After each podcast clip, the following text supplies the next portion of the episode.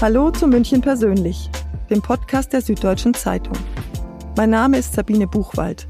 Für diesen Podcast fahre ich normalerweise mit meinem Gast quer durch die Stadt. Heute spreche ich mit Malik Harris. Und ausnahmsweise haben wir uns auf eine Bank an der Isar gesetzt, weil wir dort mehr Ruhe haben. Denn wenn Malik Harris in der Öffentlichkeit erkannt wird, dann wird er oft um Autogramme gebeten. Malik Harris hat in diesem Jahr Deutschland bei dem Eurovision Song Contest vertreten. Er landete mit seinem selbstgeschriebenen Song Rockstars auf dem letzten Platz. Der 25 Jahre alte Sänger, der in Landsberg am Lech aufgewachsen ist, bereut seine Teilnahme dennoch kein bisschen. Was der Auftritt in Turin für ihn bedeutet, wie es für ihn weitergeht und warum er seine Lieder in München produziert und nicht zum Beispiel in Berlin, erzählt er in der kommenden halben Stunde. Hi Malik. Hallo. Schön, dass du hier bist. Ja, freue mich. Wir sitzen an der Isar das Wasser rauscht. Wunderschön. Aber wir haben ein ganz lauschiges Plätzchen. Malik, du bist im Auto gekommen. Ja. Was bedeutet Führerschein und Auto für dich? Tatsächlich Freiheit so ein bisschen. Das klingt vielleicht ein bisschen platt, aber äh, ich weiß noch, als ich meinen Führerschein, ich bin durch die erste Führerscheinprüfung gefallen. Es war ein ganz, ganz harter Moment des Scheiterns für mich. Aber als ich dann nach, beim zweiten Anlauf diesen Führerschein hatte, bin ich wirklich erstmal ins Auto gestiegen und einfach irgendwo hingefahren. Ohne Plan, ohne Ziel und habe das total genossen, diese Freiheit und auch dieses Wissen, man kann einfach, wenn man möchte, kann man jederzeit irgendwo hinfahren. Und äh, ich genieße das total. Ich bin auch relativ viel unterwegs mit meinem Auto. Ich mag mein Auto auch sehr gern. So ein kleiner, so ein Hybridwagen und so und, und ich feiere das total. Und ja, also wirklich unterm Strich ist Freiheit so ein Gefühl, das ich damit verbinde. Du fährst also nicht mit der Bahn? Wenn es geht schon, also gerade wenn ich zum Beispiel ja irgendwie äh, Sachen habe in anderen Städten weiter weg, wo ich dort sonst nichts tun kann sozusagen. Wenn ich zum Beispiel hier in München bin jetzt, dann weiß ich, ich kann jetzt noch mal ins Studio fahren und dort was machen. Aber sonst bin ich äh, immer mit der Bahn unterwegs, wenn ich zum Beispiel irgendwie in, ich sag mal in Frankfurt irgendwas hab. Hauptsache nicht fliegen, weil ich mag Kurzstreckenflüge gar nicht tatsächlich. Du bist ja relativ viel auf Tour jetzt mhm. wieder nach Corona. Macht dir das Spaß? Oh ja, natürlich. Also das ist äh, mein absolutes Lebenselixier sozusagen. Ich liebe nichts mehr auf der Welt, als äh, auf einer Bühne zu stehen und echte Menschen vor mich zu haben, anders als in den letzten zwei Jahren, wo es meistens nur eine Kameralinse oder ein Handy war. Und ja, mit diesen echten Menschen, dieser echten Energie da, da zu stehen und äh, gemeinsam zu singen und die Leute zum Singen zu bringen, das ist für mich das Aller, Allergrößte. Und ich, ja, ich liebe nichts mehr als das. Und in den Stunden danach im Hotel, wie bringt man da die Zeit rum? Meistens ist es so, dass äh, ich so fertig bin nach einer Show. Ich bin ja auch immer alleine auf der Bühne. Das heißt, ich habe wirklich, je nachdem, ein, zwei Stunden die volle Aufmerksamkeit von vielen, vielen Menschen auf einen. Und das ist natürlich auch auf Dauer ein bisschen anstrengend. Und dementsprechend ist es meistens so, dann mache ich danach gerne noch Autogramme und so weiter. Und dann komme ich sehr spät ins Hotel und dann gibt es eigentlich meistens noch den Schlaf. Ist das nicht manchmal auch einsam? Ja, ich glaube schon. Auf eine gewisse Weise hat es schon so eine gewisse Einsamkeit mit sich, aber ich bin auch ein Typ, der immer relativ gern alleine war. Also ich, ich mochte das immer ganz gern. Ich mag das auch heute sehr gern, wenn es dann ins Hotel geht und ich dann alleine für mich bin und, und diese paar, meistens nur diese wenigen Minuten vorm Einschlafen nochmal habe, um so ein bisschen runterzukommen. Das mag ich schon total gern und deswegen glaube ich, ich glaube, wenn man ein großes Problem mit Einsamkeit hat, dann ist es vielleicht ein, ein Beruf, der nicht unbedingt was für einen ist, weil das ist einfach ein Teil davon. Kannst du dir ein Leben als Rockstar vorstellen? Auf jeden Fall, ja, definitiv. Also ich, ich sehe mich tatsächlich aus der Definition vielleicht sogar eher als Popstar, aber äh, auf jeden Fall ist das schon so was, was ich, äh, ja, was ich auch anstrebe und was ich auch, ich habe das Glück jetzt schon seit ein paar Jahren von der Musik zu leben, was, was Wahnsinn ist für mich. Da muss ich mich echt jeden Tag nochmal zwicken. Und ja, das ist auf jeden Fall ein Ziel, da, da zu bleiben sozusagen, ja. Mhm. Apropos Rockstars, du hast schon geahnt, worauf ja, ich, ich hatte den, den Hint verstanden, ja. Also ist das Lied, mit dem du bei dem ESC warst, Eurovision Song Contest. Mhm. Das ist ganz schön traurig. Deshalb habe ich auch gefragt nach der Einsamkeit. Mhm. Bist du ein melancholischer Mensch? Ja, tatsächlich. Man, man meint es vielleicht nicht auf den ersten Anblick, äh, weil ich dann doch oft äh, so eine Frohnatur bin, aber meistens, wenn ich dann so für mich bin und gerade auch wenn es ums Songschreiben geht und ums Gedanken niederlegen, da fallen mir dann auch oft dunkle Ecken auf in, in meinem Kopf sozusagen. Ähm, aber bei Rockstars ist es zum Beispiel auch so, ich versuche das eigentlich bei fast allen meinen Songs. Die sind sehr oft melancholisch oder tragen oft auch eine, eine gewisse Schwere mit sich, aber ich versuche eigentlich fast immer auch eine positive Note zu finden. Und das ist bei Rockstars tatsächlich auch so. Deswegen ist es, oft verstecke ich das dann auch so, dass es beim ersten, zweiten, dritten Mal hören sehr melancholisch wirkt, aber so nach dem fünften, sechsten Mal man dann oftmals die Botschaft erst entdeckt, die dahinter liegt. Und auch bei Rockstars ist das eigentlich total positive tatsächlich. Hat sich seit dem ESC was für dich verändert? Oh ja, einiges. Äh, das war wirklich ein riesen, nochmal ein riesen Schub, den der ESC gebracht hat. Ähm, und ich habe auch, ich wurde vorher schon zum Beispiel oft erkannt so auf der Straße, aber das ist jetzt ganz in, in ein anderes Level gekommen. Also ich werde tatsächlich auch in, in ganz anderen Städten, in denen ich noch nie war, werde ich schon total viel angesprochen. Ich habe auch, äh, ich mache ja mein Social Media selber und ich habe äh, bis vorm ESC ähm, mich, war ich auch sehr stolz drauf, dass ich jede Nachricht und jeden, ich bin auf jeden Kommentar, auf alles immer eingegangen und habe das auch sehr genossen. Es war natürlich sehr zeitraubend sozusagen, aber ich fand das total schön, diesen nahen Kontakt zu den Fans zu haben. Das ist jetzt aber leider wirklich einfach überhaupt nicht mehr möglich, weil in der Zeit, in der ich eine Nachricht beantworte, sind irgendwie 20 neue da. Das ist wirklich Wahnsinn. Das ist natürlich auch sehr schön, aber gleichzeitig denke ich mir so, oh, ich würde so gerne auf alle antworten, aber es ist natürlich einfach nicht machbar. Das heißt also, die Fans bekommen keine Antwort mehr oder hast du jemanden, der das für dich übernimmt? Nee, das wollte ich nie, weil ich das Gefühl habe, das wäre noch unpersönlicher, wenn man jemanden hat, der, der der den Leuten antwortet, wenn man das nicht selber ist. Und deswegen ähm, habe ich so, ich mache zum Beispiel so stichprobenmäßig immer, dann, dann sage ich, jetzt habe ich mal kurz Zeit, dann gehe ich auf irgendwelche Nachrichten und antworte denen. Und ja, ich versuche eben grundsätzlich eine große Präsenz im Social Media zu haben, um da allein da schon für die Leute sozusagen da zu sein und sie ein bisschen teilhaben zu lassen am Leben sozusagen. Aber ja, so dieses wirklich jeder, jede Nachricht zu beantworten, das ist einfach ab dem Punkt einfach nicht mehr möglich, leider. Diese große Aufmerksamkeit, die du jetzt bekommst, ist übrigens ein Grund, warum wir hier an der Isar sitzen. Ah, ja. wir dachten, wenn wir mit dir durch München fahren, dann kommen wir wahrscheinlich nicht zu dem Gespräch, ja. sondern du musst ganz viele Autogramme geben. Ja, ich, ich erwische mich auch immer selber, dass ich, ich habe nämlich nie Autogramme dabei und gefühlt jeden Tag enttäusche ich viele Menschen damit, weil ich, ich erinnere mich auch immer, also ich vergesse immer mich selber daran zu erinnern, bevor ich das Haus verlasse, mal Autogrammkarten mitzunehmen, weil das sowas Komisches hat irgendwie. Ich finde, das ist eine ganz komische Sache, sich zu sagen, ich nehme jetzt Autogrammkarten mit für meine Fans, wenn ich jetzt in meinen Alltag gehe. Deswegen glaube ich, äh, ist das so eine unterbewusste Barriere, die, die mich dazu bringt, nie welche dabei zu haben. Aber ja, eigentlich sollte ich mich da mal dazu bringen, ein paar mitzunehmen.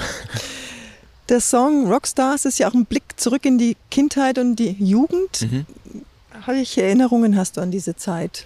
Oh, eigentlich fast nur schöne. Ich hatte eine sehr, sehr schöne Kindheit. Ich war bis ich, glaube ich, Jetzt muss ich mal kurz überlegen. Ich glaube, so bis zu meinem 15., 16. Lebensjahr habe ich äh, auf einem ganz kleinen Dorf gewohnt. Issing heißt das, in der Nähe von Landsberg. Ähm, 800 Einwohner und dementsprechend war es auch so, dass ich, ich hatte meinen Freundeskreis dort und quasi die Welt außerhalb von Issing existierte sozusagen gar nicht. Und das war total schön und ich kann das auch total empfehlen, Kinder in so einem, einer Umgebung groß werden zu lassen, weil ich zum Beispiel einen wahnsinnigen Kontakt zur Natur hatte ich war ich die ganze Zeit nur draußen. Wenn ich mal, ich kam aus der Schule zurück und bin sofort einfach mit Freunden rausgegangen, auf Bäume geklettert. Ich hatte Bäum, Baumhäuser in ganz Issing verteilt. Und es war auch so schön, weil dadurch, dass jeder jeden kannte, war es auch so, dass man gefühlt in den Ferien gesagt hat, du Mama, wir gehen jetzt und keine Ahnung, vielleicht sehen wir uns heute Abend, vielleicht in zwei Wochen, keine Ahnung, wir, wir sind hier einfach jetzt. Und das ist total schön und dieses, dieses Geborgene sozusagen, das hatte ich wahnsinnig und bin dann eben auch mit 15, 16 zu einer total perfekten Zeit, wo man so das Gefühl hatte, man will jetzt auch ein bisschen mehr erleben, sind wir dann in die damals für mich riesige Großstadt Landsberg gezogen, ähm, die auch nur 30.000 Einwohner hat, aber für mich war das die, die Metropole schlechthin und äh, es war auch sehr schön, weil ich eben dadurch dann mal den nächsten Schritt hatte, man konnte mal ein bisschen was erleben, man konnte mal rausgehen und musste nicht irgendwie stundenlang fahren, um mal in die Stadt zu kommen. Und ja, das, das war diese Kombination aus viel Natur, viel ähm, wenig sozusagen Ablenkung, auch mit Handy und so weiter, sondern einfach sehr, sehr viel für sich sein, mit Freunden Zeit verbringen, bis man dann in die Jugend kam und in der Jugend dann viel erleben und so weiter. Das ist eine sehr schöne Kombination, auf die ich sehr gern zurückblicke. Du bist ja jetzt relativ oft in München, mhm. weil hier dein Studio ist und auch dein Manager hier wohnt. Wie erlebst du München? Äh, wunderschön. Ich liebe München. Ich äh, finde, München ist auch eine Stadt, die, in der man eigentlich fast an jeder Ecke irgendwie schöne Dinge zu sehen hat. Ich habe äh, auch keinen, man, man kommt ja viel rum so mit der Musik, auch in Deutschland gerade. Und tatsächlich gehört München hier zu meinen absoluten Lieblingsstädten, weil es einfach sehr, sehr schön ist und ich mag auch die, die Menschen hier. Die sind zwar, Leute würden da vielleicht oft sagen, ja, in München oder im Süden, die Leute werden da so ein bisschen ruppiger, aber ich mag das irgendwie ganz gerne tatsächlich. Und ähm, ja, ich fühle mich hier total wohl. Wie gesagt, ich habe mein Studio hier, das ist eh einer der großartigsten Orte meines Lebens und da komme ich immer wieder sehr gerne hin.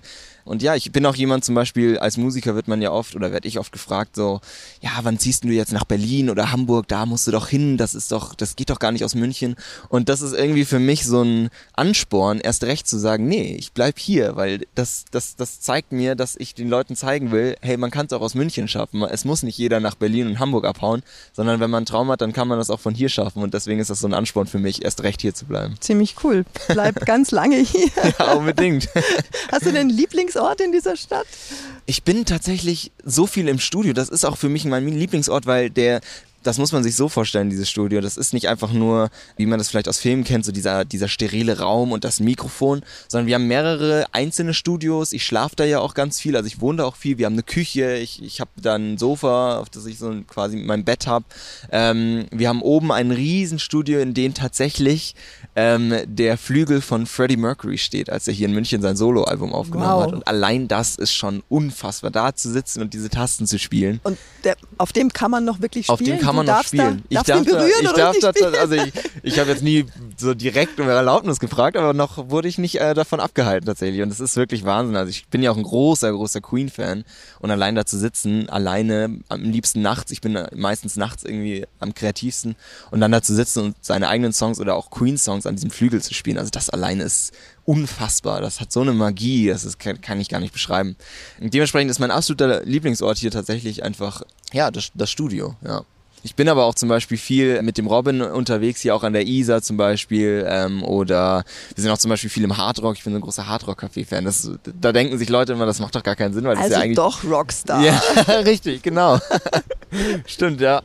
Nee, aber das, da sind wir zum Beispiel auch ganz oft und ja, ich, ich weiß nicht, ich bin einfach ein großer München-Fan. Du hast Robin erwähnt, der spielt ja doch eine ganz große Rolle in deinem Leben. Er hat dich entdeckt so ein bisschen auch? Quasi, ja. Also ich habe äh, in Landsberg lange Zeit in Bars und Cafés und so gespielt, ganz klassisch. Äh, vor äh, halbwegs großem Publikum. Ich sag mal, ich glaube, der Rekord für mich an, an wenig Menschen war, ich glaube, zwei oder drei Leute als Publikum sozusagen, von dem man gespielt hat. Und ja, ich habe dann einmal gespielt im Sommer 2017 war das im Café A Quadrat hieß das damals noch. Es war eine, eine Bar, ein Café, so eine Mischung, wo ich auch gearbeitet habe. Und dementsprechend, wir haben dann ein Sommerfest veranstaltet und dadurch, dass ich dort gearbeitet habe, konnte ich sie zwingen, dass ich auch dort spielen darf. Und ähm, dort wurde ich dann quasi entdeckt, ja. Es war wirklich so ganz klassisch. Die Marie ähm, hat das gefilmt und das dem Robin dann quasi geschickt. Und äh, der Robin hat mich dann zu sich ins Studio eben hier nach München eingeladen und ähm, gesagt quasi so ganz klassisch, dass ich da mal vorspielen soll. Marie und Robin, who? Marie Kobilka und Robin Caro. Die sind quasi beide auch Teil der Band Cosby und äh, dementsprechend natürlich auch musikalisch total am Start. Sie spielen Instrumente, sie produzieren und so weiter und dementsprechend war das ein totales Glück für mich, dann auch dort in diese Welt aufgenommen zu werden. Hast du denn Klavierunterricht als Kind gehabt? Nee, ich hatte gar keinen Unterricht. Ich habe mir alle, also Gitarre, Klavier, Schlagzeug und ein bisschen Bass, habe ich mir alles selber beigebracht, tatsächlich. Ich hatte mal eine Stunde Gitarrenunterricht, das weiß ich noch, kurz nachdem ich mir die erste Akustikgitarre geholt habe und diese diese Stunde hat mir eigentlich nur eines beigebracht und zwar, dass Unterricht da nichts für mich ist.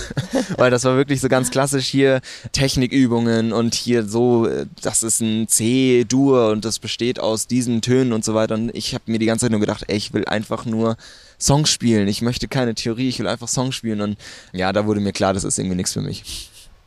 Malik, ich glaube, du bist ein Beispiel dafür, dass man alles schaffen kann, wenn man es denn will und wenn man sich selbst beibringt und sich hinsetzt und es macht. Auf jeden Fall, ja. Ich glaube, wenn man wirklich für was brennt, dann gibt es da keine, keine Grenzen, definitiv. Ja.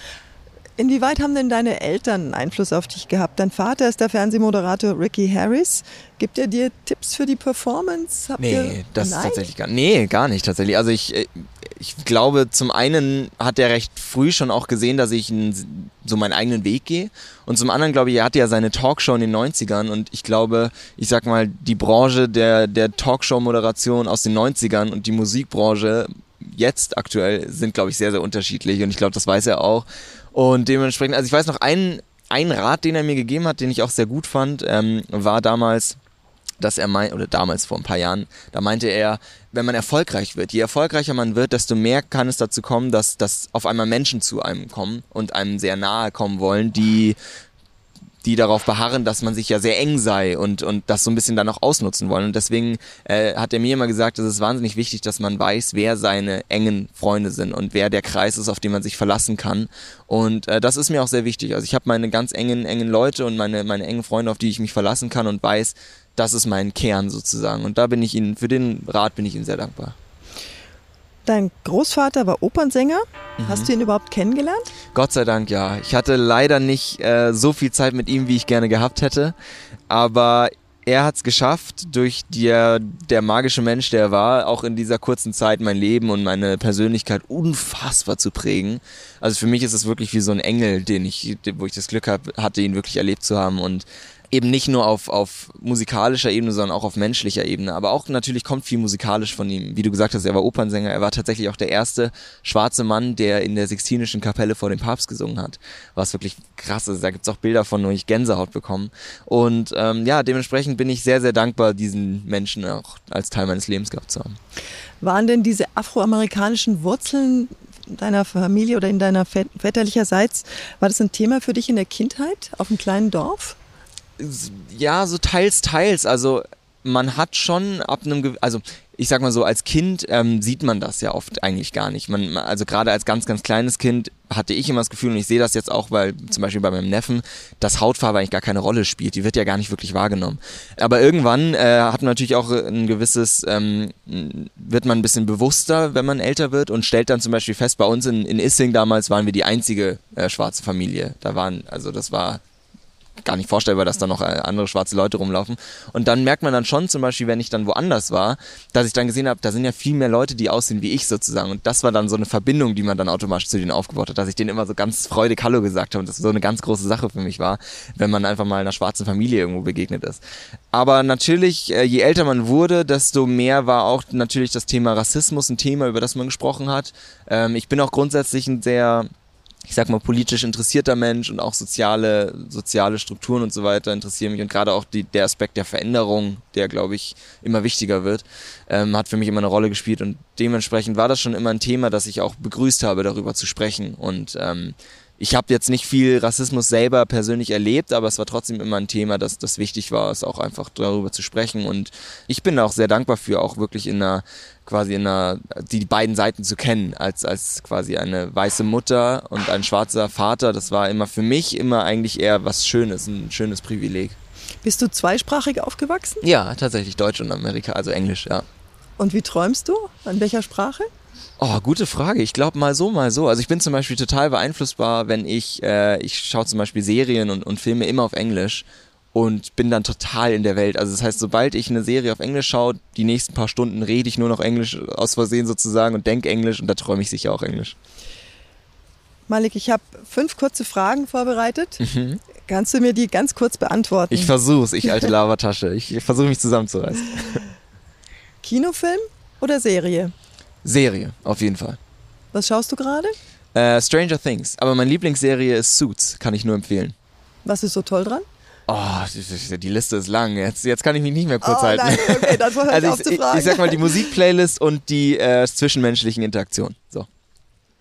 Schweinebraten oder Pizza?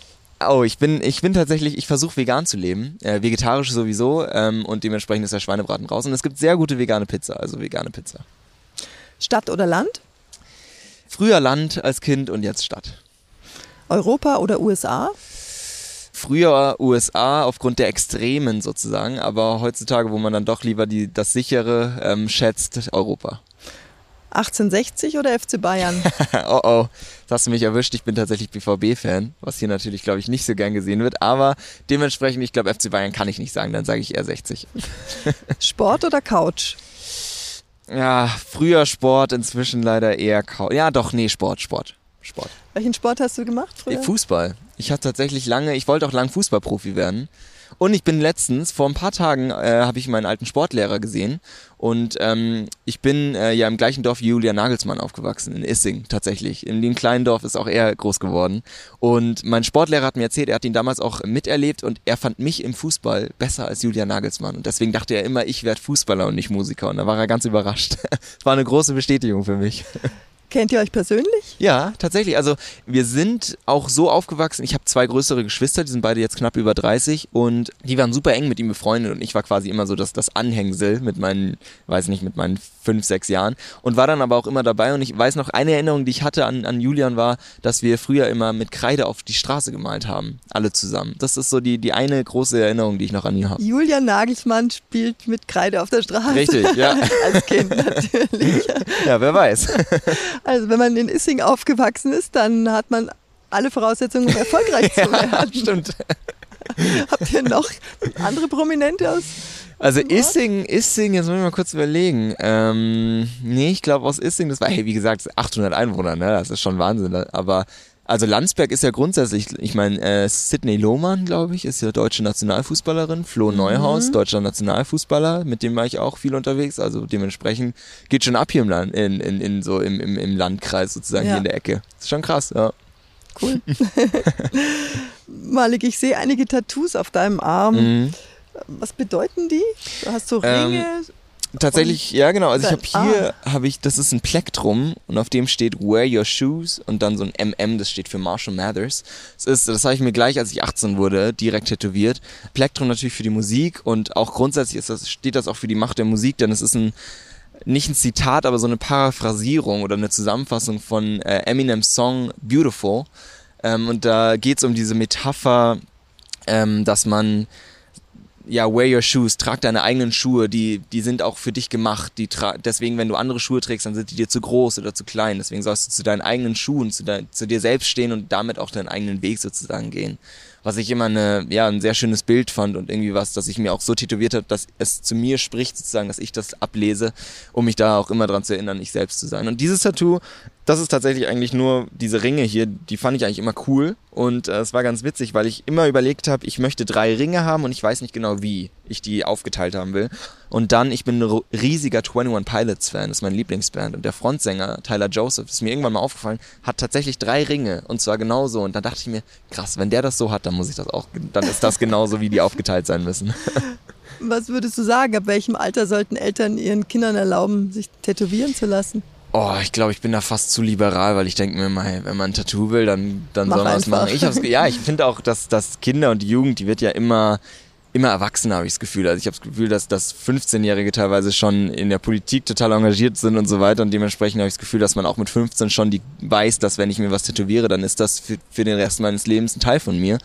Und ich glaube, sobald man diese Erkenntnis wirklich äh, bewusst trägt, dann ist man auch bereit, sich ein Tattoo stechen zu lassen. Weil es ist ja am Ende etwas, das man auf dem Körper trägt, auf seinem eigenen. Und deswegen kann man da auch selber, glaube ich, die Entscheidung treffen. Also du hast noch nichts bereut. Noch nichts, nee, noch nichts.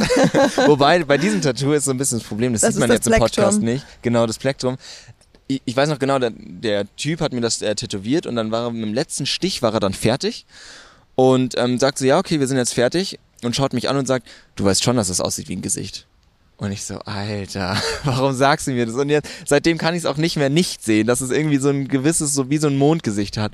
Und ich dachte mir, hey, mir das wirklich zu sagen, in dem Moment, wo es nicht mehr rückgängig zu machen ist, das war schon ein bisschen gemein, aber andererseits denke ich mir, ich mag es trotzdem gern. Und Aber es ist sauber gestochen. ja, das auf jeden Fall. Also keine Kritik an ihm. Hast du es hier in Deutschland machen lassen? Ja, in Landsberg. Ja, in Landsberg. Tatsächlich. Okay. Mhm. Ja. Du wirkst unglaublich powervoll und auf deinen Bildern auch immer so wahnsinnig fröhlich. Woher hast du diese Power? Woher nimmst du dieses, ja, diese Grundfröhlichkeit, die offensichtlich Mhm. in dir steckt? Ich glaube, da kommen viele Faktoren zusammen. Also zum einen, ähm, äh, glaube ich, ist das ein Teil meiner Art, wie ich erzogen wurde. Also ich bin auch meinen, meinen Eltern, meiner Familie sehr dankbar. Ich bin auch wahnsinnig eng noch mit meiner Familie. Und ja, da war es immer so, dass man versucht hat, einfach. Meine Eltern haben immer gepredigt, dass das Wichtigste im Leben ist, glücklich zu sein. Darum geht's. Es geht nicht um Geld oder Erfolg oder so, sondern mach einfach das, was dich erfüllt und was dich glücklich macht und, und dann hast du auch ein, ein erfülltes Leben. Und ähm, das war zum einen immer das, deswegen äh, dazu kommt dann eben auch, dass ich eben das tun kann, beruflich, was mich eben auch so wahnsinnig erfüllt mit der Musik, was ein, ein unfassbares Privileg ist, für das ich jeden Tag dankbar bin. Allein das macht mich schon so glücklich, zu wissen, ich, ich verdiene meine Brötchen mit dem, was ich eh machen würde, auch wenn ich nicht meine Brötchen mit verdienen würde, weil es mich einfach happy macht. Und ähm, ja, ich bin auch ein sehr reflektierter Mensch und ich weiß auch, ich kenne meine düsteren Tage und ich kenne meine düsteren Ecken in meinem Kopf sozusagen und äh, das ist, glaube ich, auch wichtig, um, um sich nichts vorzumachen und um auch dadurch auch zu wissen, wie viel Wert in Glück steckt sozusagen. Und ich glaube, das sind so die, die Hauptfaktoren, würde ich jetzt mal so sagen. Und wenn du so düstere Tage hast, was machst du dann, damit die weggehen, damit es dir wieder besser geht? Meistens ist die Musik da wirklich ein Anker. Also nicht nur Musik schreiben, sondern auch Musik hören. Also ich bin auch ein begeisterter Musikhörer und gerade auch ein Textehörer. Das ist für mich auch schon so eine Art Selbsttherapie, aber gerade auch das Musik also das Song schreiben. Und ich kann es auch echt jedem empfehlen, äh, unabhängig davon, ob daraus ein Song wird oder nicht, aber allein mal Gedanken zu Papier zu bringen. Das ist für mich wahnsinnig, das hat einen riesen Effekt, weil man einfach in dem Moment, in dem man einen Gedanken aufschreibt, ist er nicht mehr so flüchtig, weil meistens hat man eben, einen geht's schlecht und dann denkt man kurz drüber nach, woran liegt das und im, gerade in dieser schnelllebigen Zeit ist das meistens nicht mehr als ein flüchtiger Gedanke, der im nächsten Moment wieder weg ist. Aber sobald man es aufschreibt, dann gibt man diesen Gedanken eben so einen, so eine physische Manifestation sozusagen und dann ist, die, ist dieser Gedanke wirklich vor dir und greifbar und dann hat das total einen ganz anderen Effekt sofort und einen viel intensiveren, ja, das sorgt ein viel, für eine viel intensivere Auseinandersetzung damit und das alleine macht schon sehr, sehr viel aus. In dem Song Rockstars, kommt nochmal zurück drauf, ist die Line Voices in my head. Du sprichst von den Stimmen im Kopf. Mhm. Hast du die immer? Ja. Sind die immer präsent? Immer, ja, tatsächlich. Das ist auch was, was ich irgendwie nicht loswerde. Ich habe oft das Gefühl, als hätte ich so einen so ähm, Gegenspieler in meinem Kopf, der immer eigentlich versucht, alles schlechter zu machen oder alles schlecht zu machen. Und dazu kommt dann auch so eine gewisse Art von, ich weiß das deutsche Wort immer nicht, Self-Consciousness, also so eine so, eine, so ein Bewusstsein seiner selbst, das einem ständig so einen Spiegel vorhält und äh, meistens irgendwie versucht, alles zu hinterfragen. Also ich habe auch wahnsinnig viele Lieder allein darüber geschrieben, so dieses immer sich zu hinterfragen, alles, was man sagt, alles, was man tut, immer sich zu denken, war das jetzt richtig, kam das jetzt gut an und so weiter. Und das ist, das zehrt wahnsinnig an einem. Und es gibt Tage, an denen ist das besser, es gibt Tage, an denen ist das, das ist das sehr schlimm. Grundsätzlich ist es aber was, was ich eigentlich nicht loswerde. Und ähm, ich glaube, dass es in manchen Punkten auch dazu führt, dass man eben auch bewusster durchs Leben geht, weil man eben sich mehr hinterfragt, was tatsächlich auch einen positiven Effekt haben kann. Aber grundsätzlich ist es eher ein großes Laster tatsächlich. Wie sehr schmerzt sich denn Kritik von anderen? Oft sehr tatsächlich. Ich merke das manchmal. Manchmal kann ich das auch total ausblenden, weil ich schon davon überzeugt bin, dass ich selber mein größter Kritiker bin, weil ich eben diese, diesen Gegenspieler in mir drin sozusagen habe. Und wenn man jemanden hat, der immer an einer Seite ist, der sich selbst sehr gut kennt und immer sagt, was schlecht ist, dann ist es schwer, den in der, im Bereich des Kritischen noch zu übertreffen sozusagen. Und deswegen kann ich das schon auch oft ausblenden von Leuten, weil meistens Kritik, die ich von außen bekomme, schon Kritik ist, die ich mir schon lange selber gebe sozusagen. Aber wenn dann mal ganz neue Aspekte kommen, die ich dann auch nachvollziehen kann, dann ist das oft was, was mich trifft. Aber meistens, wenn die Kritik von außen kommt, ist es eher was, was ich als konstruktiv auf, auffasse. Anders als wenn es von mir kommt, was meist eher so einen de leicht destruktiven Charakter auf mit sich nimmt. So hier in der Isar sitzend ohne Maske. Mhm. Denkt man ja eigentlich gar nicht mehr an Corona, aber wir sind immer noch mitten in der Pandemie eigentlich. Wie bist du denn über die durch die letzten Jahre gekommen? Puh, Als Künstler äh, vor allem. Also ich sag mal, schön war es nicht. Ähm, ich habe das Glück gehabt, dass ich weiter Musik machen konnte und, und auch weiterhin davon leben konnte, weil ich habe wahnsinnig viele Bekannte und Freunde, die gerade auch in, in der Musikbranche einfach alles verloren haben und alles aufgeben mussten und, und jetzt ganz andere Berufswege einleiten mussten, was wirklich unfassbar schmerzhaft ist. Da wurde ich äh, Gott sei Dank verschont, aber trotzdem war es gerade auch so psychisch echt eine sehr belastende Zeit. Nicht nur, weil man das, was man am meisten liebt, nicht mehr machen kann. Für mich war das eben dieses, oder ist das das, das Live-Spielen, was wirklich sowas ist wie so ein ja, wie so ein Lebenstrank, das einen auffüllt. Und wenn das einfach leer bleibt, das ist schon sehr, sehr schmerzhaft gewesen. Aber es war auch so Sachen wie zum Beispiel, dass man anfängt, sich viel mehr zu hinterfragen, gerade auch in Bereichen, in denen man eigentlich sich nie hinterfragt hat. Also bei mir war es zum Beispiel so, für mich war es immer super selbstverständlich, live zu spielen und live vor Menschen zu stehen und mich da zu präsentieren und so. Das hat mich, mir immer wahnsinnig viel Spaß gemacht. Aber irgendwann so nach diesen zwei Jahren war es dann so, als ich dann kurz vor meiner Tour stand, dass ich mir auf einmal Gedanken gemacht habe und mir dachte, kannst du das überhaupt noch? Kannst du überhaupt noch vor Leuten stehen und so weiter? Und das macht wahnsinnig viel mit einem, so diese Zweifel. Ich habe das Glück, dass ich sehr schnell auch dann nach dem ESC und so weiter total wieder reingeworfen wurde und die ganze Zeit jetzt unterwegs bin, live spiele und dadurch diese Bestätigung bekommen. Aber es war keine einfache Zeit auf jeden Fall. Du bist wieder auf Tour, das ja. hast du gesagt, mit Amy McDonald. Du warst auch schon äh, mit James Blunt unterwegs und mit Alex Clare Was geben dir solche Stars, solche Leute, die ganz lange schon unterwegs sind? Oh, das ist Wahnsinn. Das ist, ähm, also was, eine Sache, die ich von allen gelernt habe, oh, jetzt kommen, jetzt kommen die Kirchglocken.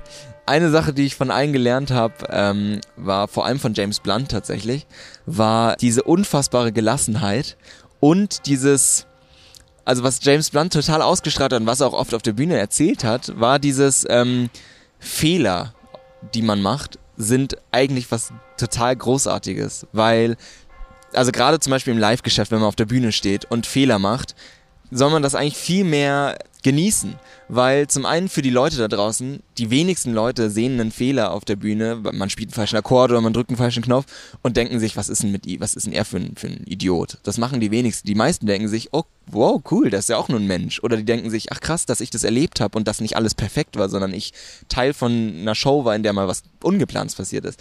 Und zum anderen sorgen Fehler natürlich auch dafür, zum einen, dass man, je mehr Fehler man macht, desto weniger Angst hat man vom nächsten. Und ähm, wenn man Fehler macht, sorgt es dafür, dass man denselben Fehler meistens nicht nochmal macht. Vielleicht schon, aber meistens lernt man dazu.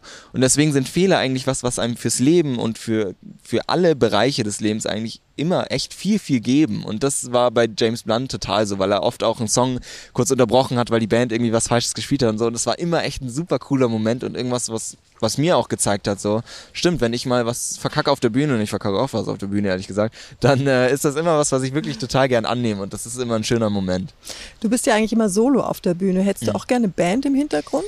Jetzt gerade bin ich super happy alleine. Ich könnte mir aber vorstellen, irgendwann mal in, in ferner Zukunft mit Band zu spielen, weil es einfach schon auch gewisse Vorteile hat, wie zum Beispiel, dass man sich mal kurz ausklinken kann, was glaube ich ganz cool ist und mal nicht die volle Aufmerksamkeit immer auf einem selber, selber liegt und dass man eben auch, ähm, bei mir ist ja so, dass ich zum Beispiel wenn ich dann mal das Mikro schnapp und vor an die Leute gehe, weil ich dann mal eine Rap-Strophe habe und so und die wirklich mit den Leuten irgendwie performe, weiß ich, ich muss aber bald wieder zurückrennen und einen Knopf drücken, weil ich halt irgendwie mein ganzes Zeug selber mache. Und da ist natürlich der Vorteil einer Band, dass die Band halt einfach vor sich hinspielt und man selber frei ist und machen kann, was man will.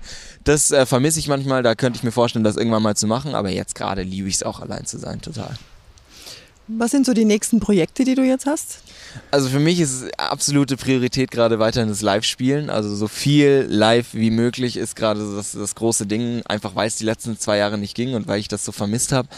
Und ansonsten, klar, ich bringe einen Song nach dem nächsten. Ich habe auch jetzt schon den nächsten Song geschrieben und weiß auch schon ungefähr, wann ich ihn rausbringe. Und jetzt sind wir gerade das Musikvideo am Planen. Freue ich mich wahnsinnig auf den Song, weil der auch sehr, sehr wieder sehr persönlich ist und auch über vieles, über das wir heute gesprochen haben, steckt auch in dem Song tatsächlich drin. Deswegen freue ich mich sehr, den dann auch bald rauszubringen. Und ähm, ja, ansonsten einfach Musik, Musik, Musik. Das ist so das, das Gibt es schon einen Titel für den Song? Ich weiß nicht, ob ich ihn sagen darf tatsächlich, aber okay. es ist äh, es ist eine Bezeichnung. Also es ist ein Wort, wie man jemanden bezeichnen kann, der oft so eine negative Konnotation trägt und in diesem Song will ich diesem Wort aber eine positive Konnotation geben, weil es eigentlich was sehr, sehr Schönes ist. Und in dem Song geht es eben darum, auch dazu zu stehen sozusagen. Aber ich darf es, glaube ich, noch nicht sagen. Okay. Aber eigentlich ist das dann wieder ganz typisch Malik Harris, mhm. der hier vor mir sitzt und so unglaublich lacht, so unglaublich schön und fröhlich ist. Vielen Dank ja, für das, deine Offenheit, für deine tollen Antworten. Sehr gerne, hat Alles Spaß Gute. gemacht. Danke, dir auch. Bis bald hoffentlich. Ne? Bis bald. ciao, ciao. Das war Malik Harris. Und das war München persönlich für diese Woche. Alle anderen Folgen finden Sie auf sz.de-podcast. Die nächste Folge von München persönlich erscheint in zwei Wochen. Vielen Dank fürs Zuhören.